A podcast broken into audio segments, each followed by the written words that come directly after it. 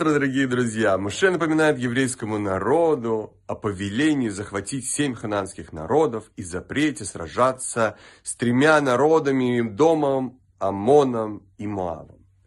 Эти семь народов, которые надо захватить, соответствуют нашим семи качествам эмоций, которые подвластны нашему разуму.